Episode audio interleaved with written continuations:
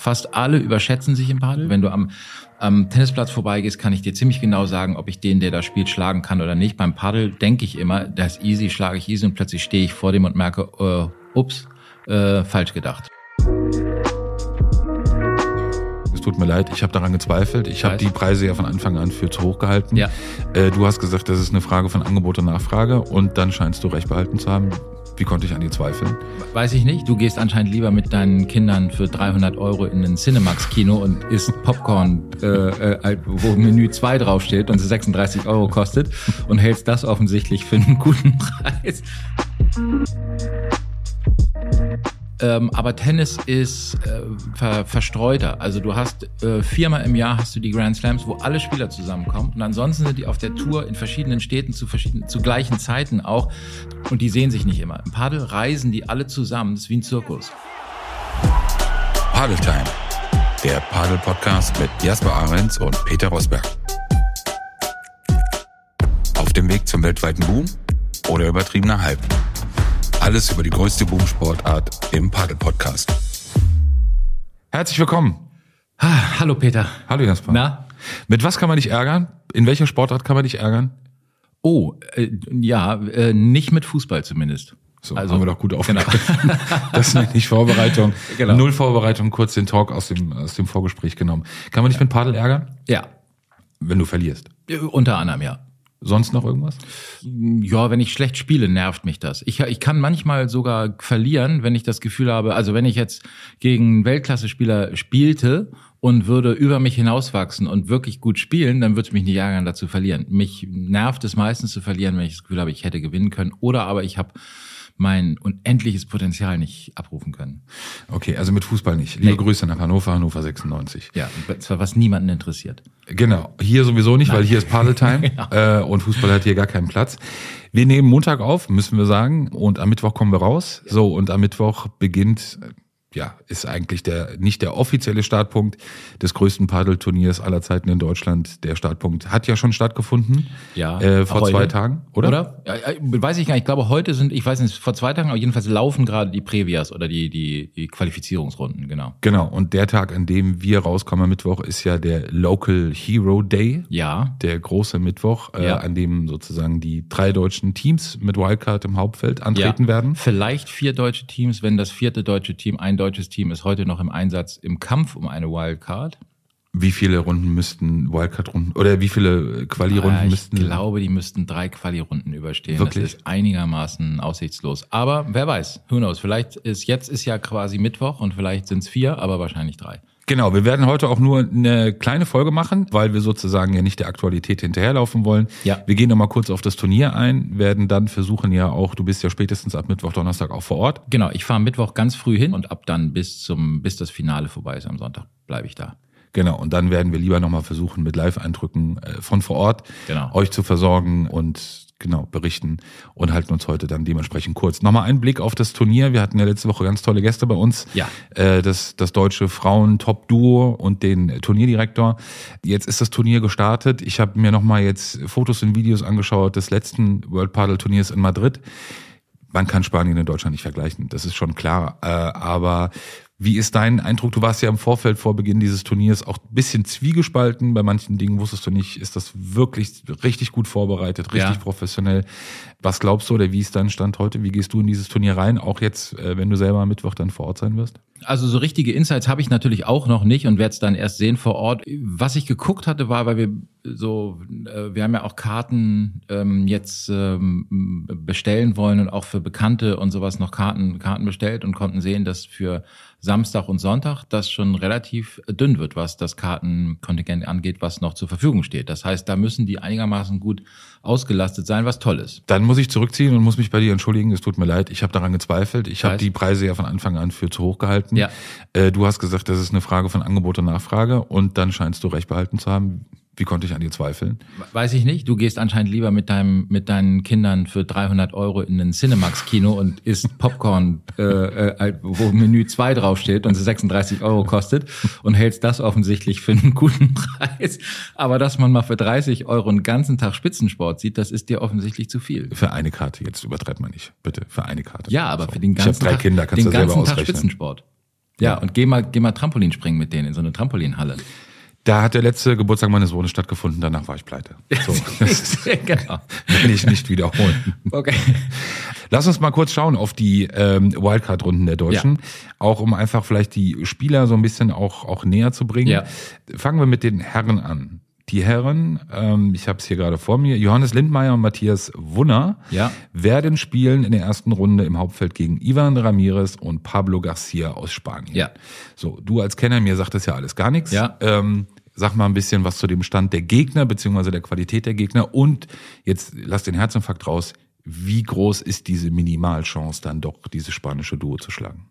Okay, fangen wir mit dem ersten an. Also Ivan Ramirez kenne ich, habe ich schon live gesehen in Paris ist einer der talentiertesten jungen Spieler auf der Tour und spielt wahnsinnig spektakulär. Die Ballwechsel, die der zustande bringt, die Sachen, die der rausfischt und so ist manchmal ein Hitzkopf und manchmal ähm, überhitzt er und äh, fängt an, ein paar Fehler zu machen, die er nicht machen sollte. Das ist die vielleicht einzige Schwäche in seinem Spiel, dass er nicht die Beständigkeit hat, die ihn in die absolute Spitze bisher bringt. Das ist die Frage, ob er da noch hinkommt von seinem Potenzial, von seinem Talent her. Hat er das auf jeden Fall? Ist jetzt mit einem neuen Partner zusammen. Wie die abschneiden, wie gut die sein werden zusammen, wird man wird man sehen, wie weit die es bringen. Was sie in jedem Fall schaffen werden, das muss man leider so klar sagen, sie werden ähm, unsere beiden deutschen Local Heroes schlagen. Und zwar in zwei Sätzen. Und zwar ohne Wenn und Aber. Gut, dann also die Chance ist, genau, die einzige Chance, die da wäre, wäre eine Verletzung, Walkover oder ein Schwächeanfall oder, oder irgendwas. Also die sind, die sind leider, leider, ich würde es denen wahnsinnig gönnen und ich wünsche denen auch, dass sie ein geiles Match haben. Ähm, aber wenn, wenn es normal läuft, dann ist die Chance äh, null. Gib noch mal eine Einordnung, diese spanische Duo. Was ist das? Ist das Top 10 Duo? Ist das Top, Top 20? Ist das Top 50? Nee, ich würde sagen Top 20 sind die. Top 10 vielleicht noch nicht ganz, aber so an der Schwelle. Ivan Ramirez ist immer, der wird immer so gehandelt als jemand, den man so im, im Visier halten sollte. Der ist, ist wirklich sehr talentiert konvertiert und hat jetzt ein paar ähm, Partnerwechsel gehabt, weil ich glaube am Ende das dann immer, ich weiß nicht, ob von seiner Seite oder Seiten der Partner, ich kann mir vorstellen von seiner Seite, das hatten wir auch schon mal das Thema, dieses die Suche nach dem richtigen Partner, da müssen wir übrigens irgendwann nochmal, glaube ich, richtig einsteigen, weil wir das auch am Wochenende hatten wir wieder so, so Fälle und das ist wirklich spannend. Diese Suche nach dem richtigen Partner und die, und die, und die Einordnung des eigenen Spiels im Verhältnis zum Partner und so ist wirklich super spannend. Ist vielleicht so der Kern überhaupt von diesem, von diesem Spiel, das richtig hinzukriegen und da jemanden zu haben, mit dem das klickt. Und äh, jedenfalls hat er jetzt häufiger versucht, neue Partner zu finden. Ob es jetzt mit dem in die Top Ten reicht, weiß ich nicht, aber es ist es natürlich trotzdem ist es ein äh, ist es ein Weltklasse Duo, die meilenweit einfach noch über den äh, beiden Deutschen im Moment stehen zumindest. Dieser häufige Partnerwechsel, das klingt ja dann so ein bisschen so, vielleicht fehlende Selbstreflexion und der Glaube einfach durch Partnerwechsel ändert sich irgendwas. Ist das ist das so eine Methodik bei bei manchen Topspielern, dass sie gar nicht mehr vielleicht in der Lage sind, sich selber zu hinterfragen oder ist das Jetzt ja, ich glaube, es ist eine Mischung aus mehreren Sachen. Das, das ist, glaube ich, was, das, was wir auch schon mal hatten, diese, die, äh, warum auch immer es im Padel so ist, dass die, die Selbstwahrnehmung, die Eigenwahrnehmung irgendwie anders ist als die Außenwahrnehmung. Man schätzt sich stärker ein, als man eigentlich ist. Das, was wir auch schon mal gesagt hatten, ne, wenn du am, am Tennisplatz vorbeigehst, kann ich dir ziemlich genau sagen, ob ich den, der da spielt, schlagen kann oder nicht. Beim Paddel denke ich immer, das ist easy, schlage ich easy und plötzlich stehe ich vor dem und merke, äh, ups, äh, falsch gedacht. Aber das ist jetzt nicht nur ein Problem von dir, nee, sondern du glaubst, dass es wirklich. Ich glaube, das geht, ich glaube, es geht fast allen so. Fast alle überschätzen sich im Paddel. Das ist das eine. Und dann suchen die immer, dann ist auch natürlich die Suche nach dem Fehler häufig auch beim Partner, weil der, man selber kann es ja nicht sein. Und dann kommt noch was anderes hinzu, glaube ich, weil die anders als im Tennis, da fahren die, da sind die zwar auch viel zusammen, ähm, aber Tennis ist, äh, ähm, wie sagt man, ist ver, verstreuter. Also du hast äh, viermal im Jahr hast du die Grand Slams, wo alle Spieler zusammenkommen und ansonsten sind die auf der Tour in verschiedenen Städten zu verschiedenen, zu gleichen Zeiten auch, teilweise am anderen Ende der Welt. Und die sehen sich nicht immer. Im Paddel reisen die alle zusammen, das ist wie ein Zirkus. Und die kennen sich teilweise auch schon seit sie Kinder sind, weil sie seit sie Kinder, also zum Beispiel jetzt am Wochenende, jetzt gerade gewonnen, gestern das Masters in Madrid, haben äh, Franco Stupacuk und Martin Di Nenno. Die kennen sich seit die zehn Jahre alt sind, weil die früher zusammen gespielt haben, dann in der, in der Jugend ganz lange.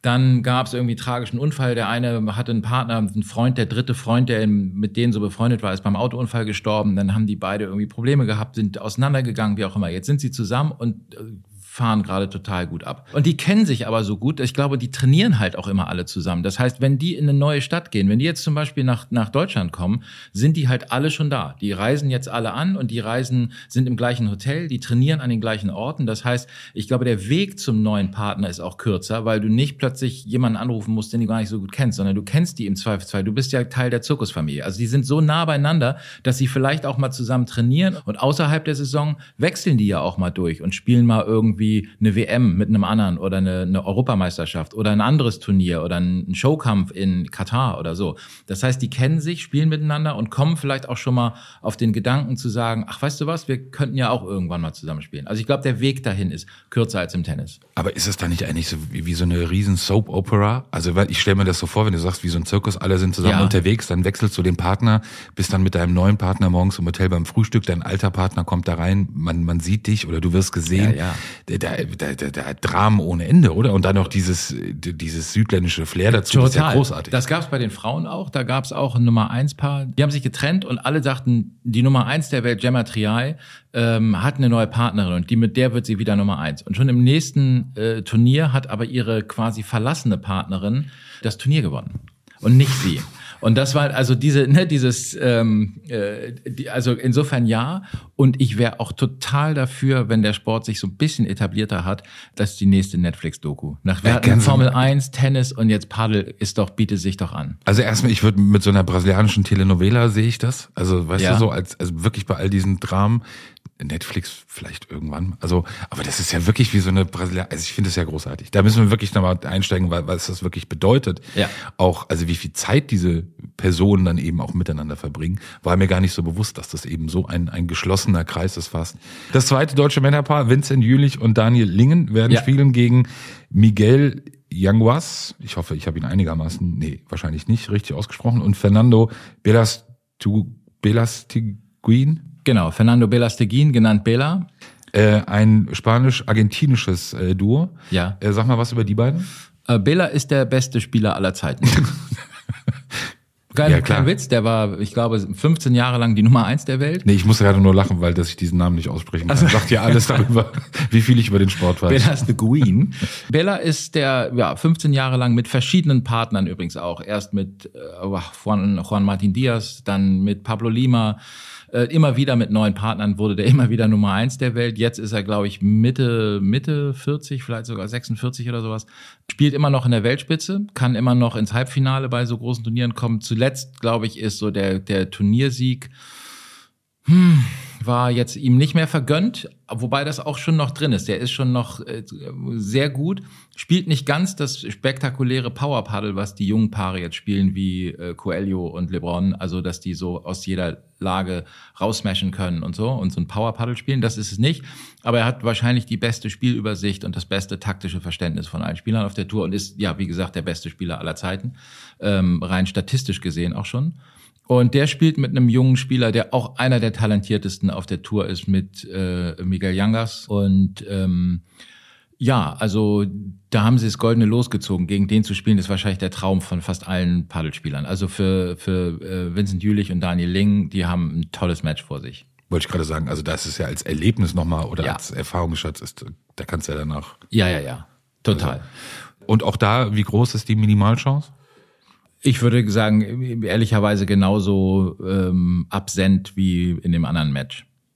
Gut, dann reden wir noch kurz über die Damen. Denise Höfer und Victoria Kurz ja. äh, werden spielen gegen Marta Talavan und Noria Rodriguez. Ja. Ähm, auch da kurz bitte mal deine Einschätzung. Die Marta Talavan ähm, ist keine ist keine absolute Topspielerin, ist auch kein absolutes Top-Paar. Da würde man wahrscheinlich sagen, jetzt rein von denen, weil du das wahrscheinlich als nächste Frage stellen würdest, wie da die Chance ist, von den drei jetzt genannten Paaren wahrscheinlich noch mit am größten. Ich glaube auch nicht, dass die gewinnen werden. Ich hoffe auch für sie, dass sie in den Rhythmus kommen, dass sie ein Match draus machen können, also dass sie ernst genommen werden als Gegner. Und nicht einfach nur überrollt werden, dass sie reinkommen, dass sie vielleicht ein paar Spiele gewinnen, dass sie vielleicht auf das erste Aufschlagspiel mal gewinnen und die anderen merken, okay, wir müssen schon auch spielen, wir können die nicht einfach ähm, völlig überschätzen und so, das wäre, das wäre toll. Und dann mal gucken, was dann, was dann passiert. Also im Paddel ist schon, sind schon Sachen möglich. Äh, ich glaube zwar auch nicht, dass sie gewinnen werden, aber ähm, das könnte, äh, es könnte ein witziges, spannendes Match werden. Du hast ja, ähm, oder wir haben ja über deine Verbandskarriere ähm, mehrfach jetzt gesprochen. Du bist ja jetzt auch Funktionär. Ganz ernsthaft die Frage, welche Rolle spielt dieses Turnier bei deiner neuen Rolle, auch in der Rolle deiner Kollegen? Inwieweit ist, ist dieses Turnier für euch ein Gradmesser, äh, beziehungsweise auch vielleicht so ein, so ein Seismograph, nicht nur was die Zuschauerzahlen angeht, sondern auch vielleicht dann Zuschauerzahlen im TV. Sport 1 überträgt ja ab Mittwoch ähm, auch dann live. Ist das für euch etwas, wo ihr genau als Verband auch hinschaut, wie die Entwicklung ist oder wie, wie der Sport aufgestellt ist? Deutschland präsentiert sich ja als, als sozusagen als Host, ja. äh, als, als Veranstalter. Der Verband ist ja zugegen, lassen wir mal die Spielerinnen und Spieler mal außen vor, ja. aber man stellt sich da, man, man ist ja mit allen nochmal in einem ganz anderen Kontakt, die zu diesem Sport rundherum gehören. Ist es für euch auch in der Außendarstellung vielleicht auch ein wichtiges Event oder gehst du da wirklich eigentlich nur als Fan und Zuschauer? Nee, nee, also es ist in, äh, also für mich in dem Fall, ich bin die ganze Woche da, aber ich habe auch die ganze Woche ähm, Termine und, und bin auch jobmäßig da, bin nicht nur als Zuschauer da. Ich gucke natürlich, dass ich selber auch Spiele gucken kann, versuche auch noch irgendwie hier und da vielleicht auch noch mal ein Match zu spielen mit irgendwem. Aber eigentlich ist es so, dass die ganzen Tage voll sind mit Terminen. Das ist in meinem Fall äh, natürlich auch nochmal gesplittet, weil ich einerseits mit dem Verband da bin. Wir treffen uns als Verband auch geschlossen am Mittwoch. Wir haben, glaube ich, zusammen irgendwie so eine, ähm, eine Loge, in der wir ähm, sitzen oder eingeladen sind von den Veranstaltern, um die Local Heroes zu gucken, also die, die, die Deutschen und werden auch die Zeit nutzen. Wir haben so mehrere Termine. Wir haben am Freitag auch eben das Treffen mit dem Deutschen Tennisbund, wo es um letztlich eine gemeinsame Zukunftsgestaltung oder die Erörterung dessen zumindest geht und ähm, haben auch für uns relativ viele Themen, die angeschoben und gemacht werden müssen. Und ich glaube, ja, Geschenk insofern ja. Das hatte ja der, der ähm, Dominik Bayer ganz nett gesagt. So als Trägerrakete ist natürlich so ein Event super, weil das kriegen jetzt Leute mit, die sonst länger gebraucht hätten, um das mitzukriegen. Hab auch gesehen, jetzt gab es eine Anfrage von der Sportbild, ähm, die nach Material gefragt hatten bezüglich äh, Wunni und Jojo, weil die zu Gast sind ähm, äh, bei denen in der Sendung und so weiter. Also das schiebt das natürlich das eine bedingt das andere wenn die Weltbesten kommen, dann ist natürlich die Bildzeitung auch da, um darüber zu berichten. Ähm, und wenn die Bildzeitung das macht, dann hast du natürlich wiederum bei Sponsoren, bei Leuten, die außenrum sind, sagen, ah, okay, wenn die das ernst nehmen, dann ist es offensichtlich ernst zu nehmen. Also das ist dann eine Kettenreaktion, die natürlich irgendwie auch von dieser Trägerrakete irgendwie äh, abgeht. Und insofern ist das schon wichtig. Wie sehr das dann, also wie sehr das dann explodiert, bleibt abzuwarten. Aber da sind wir, glaube ich, auf alles vorbereitet. Das kann ein bisschen, das kann stark sein, aber es kann am Ende nur gut sein. Es wird nicht negativ sein, in keiner Weise. Das ist, glaube ich, das Gute. Es wird nicht so sein, dass die Leute das sehen und sagen, ach, dieser Sport ist irgendwie nichts für uns, das, den finden Zuschauer langweilig, das ist es irgendwie nicht und dann schläft es wieder ein. Das wird es nicht sein, weil es bisher nie so war. Überall, wo der Sport im Fernsehen gezeigt wurde, wo Leute hingegangen sind, das live gesehen haben, ähm, ist er hinterher, hat er sich äh, prächtig entwickelt. Und das gehe ich mal davon aus, dass es bei uns auch so sein wird. Du hast gerade angesprochen, ja, war gestern fast ein 15-minütiger Beitrag ähm, bei ja. Bild im, im, im, Fernsehen sozusagen, der auch dann äh, online digital ausgestrahlt wurde. Ich bleib dabei, ich bin ähm, überrascht und will jetzt auch gar nicht sagen oder kann gar nicht sagen, woran das liegen könnte. Es ist einfach so auch in Vorbereitung auf diese Kurzaufnahme. Ich finde es zu wenig Berichterstattung für dieses Turnier. Ja. Ähm, und ich glaube, dass es, ja, ich hätte mehr erwartet, also auch einfach auch breiter aufgestellt im Vorfeld, äh, um es rauszutragen. Wenn du aber sagst, du gehst da davon aus, weil das wäre noch eine Frage gewesen. Du glaubst, dass es keine negative Konsequenz hat. Hältst du es auch für ausgeschlossen, dass diese Triggerrakete sozusagen kurz nach dem Start, um in diesem Bild zu bleiben, einfach verpufft? Ähm, und vielleicht auch so ein Event ähm, einen gegenteiligen Charakter haben kann und diesen Sport sozusagen vielleicht sogar auch eine Entwicklung auch beim, bei Sponsoren, also die natürlich ja auch hinschauen. Also welche Sogwirkung ist dann da? Das hältst du aber für eher ausgeschlossen. Ja. Das ist eine negative Folge. Ja, aber, aber nicht, weil ich da irgendwie, weil ich das Gefühl hatte, ich wäre besonders äh, seherisch oder so, sondern ähm, da bin ich relativ pragmatisch und guck, wir haben ja Vorläufer. Ähm, in Dänemark gab es letztes Jahr das erste Turnier, in Schweden gab es das vor drei oder vier Jahren das erste Turnier und dann gab es eigentlich in jedem Land immer in Italien und und und, siehst du halt immer, wo die Turniere ähm, aufsetzen das erste Mal und dann siehst du schon, ja klar, im ersten Jahr, das hatte ja auch der Dominik erzählt, äh, möglicherweise schreiben die auch keine schwarze Null in diesem Jahr, weil die, weil sie zu wenig Sponsoren noch haben. Ja, dann ist es halt eine Investition. Dann sind sie vielleicht im nächsten Jahr ähm, haben sie vielleicht zwei, drei Sponsoren mehr und dann ist es vielleicht soweit. Das ist sicherlich auch eine perspektivische Sache. Aber bisher war es zumindest in gibt es den Fall nicht, dass es in irgendeinem Land ein World Paddle Tour Event gab, die aufgeschlagen sind, das im Fernsehen übertragen wurde, Leute ins Stadion gegangen sind und danach ähm, äh, und danach der Sport quasi eingeschlafen ist. Den Fall gab es nicht. Es gab bisher diesen Fall vielleicht zehnmal und in allen zehn Fällen war es so, dass der Sport hinterher in dem Land explodiert ist. Deswegen wäre es fast äh, so ein bisschen wahnwitzig von mir zu behaupten, es könnte, könnte negativ sein, weil ich, es gibt keinen Anlass dazu, das, äh, das, das zu glauben.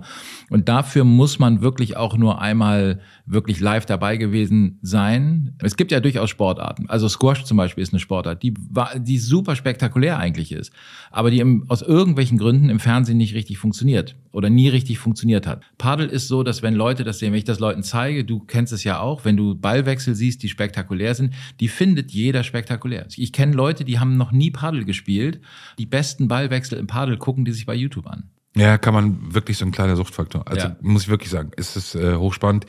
Wie gesagt, Spanien und Deutschland sind nicht vergleichbar. Die Bilder aus Madrid jetzt am Wochenende waren auch alleine dieses Stadion, diese Arena, äh, wie das aussah und dann auch die, also das war wirklich irre. Das war wirklich wie, ja, also.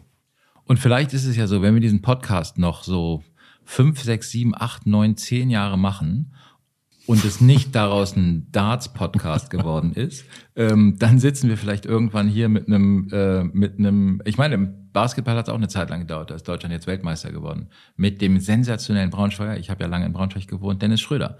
Und äh, vielleicht sind wir in zehn Jahren auch so weit, dass der erste, ne, wenn die jetzt anfangen, jemand, der jetzt mit zehn in den Paddelsport einsteigt, und wirklich talentiert ist, der wird in zehn Jahren in der Lage sein, Weltspitze zu sein. Wie geil ist das denn? Und wir werden ihn begleiten. Wir ja. haben ja gesagt, wir schauen, wird sich der Sport durchsetzen oder nicht. Die Woche ganz unter dem Stern oder äh, unter den Vorzeichen des größten Turniers in Düsseldorf. Äh, ich freue mich auf deine Eindrücke. Ja. Äh, du musst ja bald los. Ähm, am Mittwoch fährst du und dann werden wir uns in den Tagen danach hören mit ja. schönen Eindrücken aus Düsseldorf. So machen wir es. Viel Spaß. Bis dann. Ciao. Ciao, ciao. Paddle Time der Padel Podcast mit Jasper Ahrens und Peter Rosberg.